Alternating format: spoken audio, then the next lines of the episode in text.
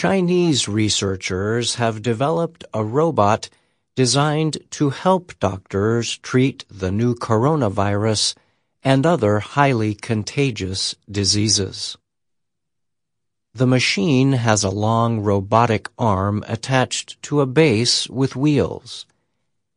It can perform some of the same medical examination tasks as doctors. For example, the device can perform ultrasounds, collect fluid samples from a person's mouth, and listen to sounds made by a patient's organs. Cameras record the robot's activities, which are controlled remotely so doctors can avoid coming in close contact with infected patients. Doctors and other medical workers can operate the machine from a nearby room or from much farther away.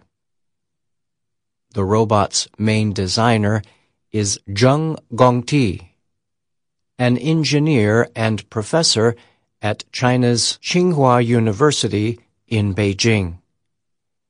He told Reuters news agency that he got the idea for the device around the time of the Lunar New Year in January. At the time, the number of cases of the COVID-19 virus was rising quickly in the city of Wuhan.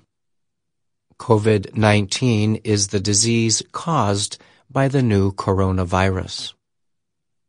Zheng said a friend of his is the head of Beijing's Tsinghua Changgung Hospital.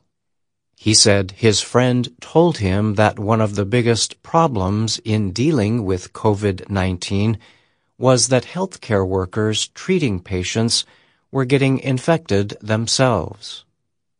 Zheng said he wanted to do something to help this situation.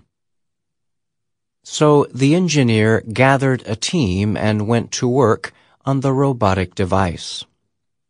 Zheng said the team was able to convert two robotic arms.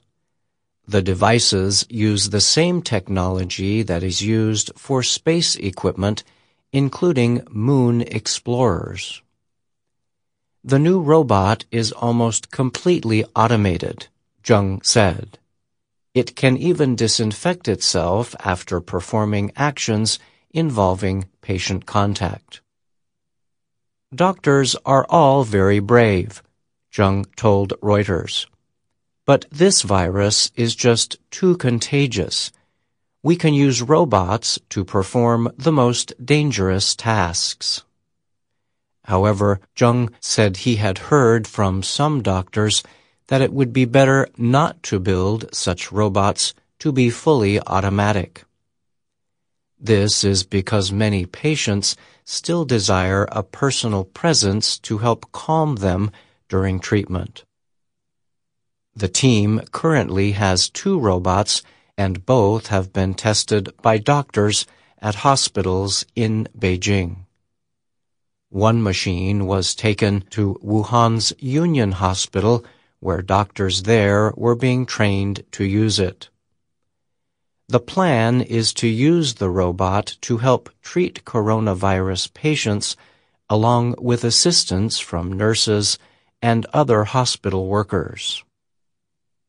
Zheng would like to build more of the robots, but said money from the university has run out. Each robot costs about $72,000 to make. He said he does not plan to commercialize the design, but hopes that a company can begin that process.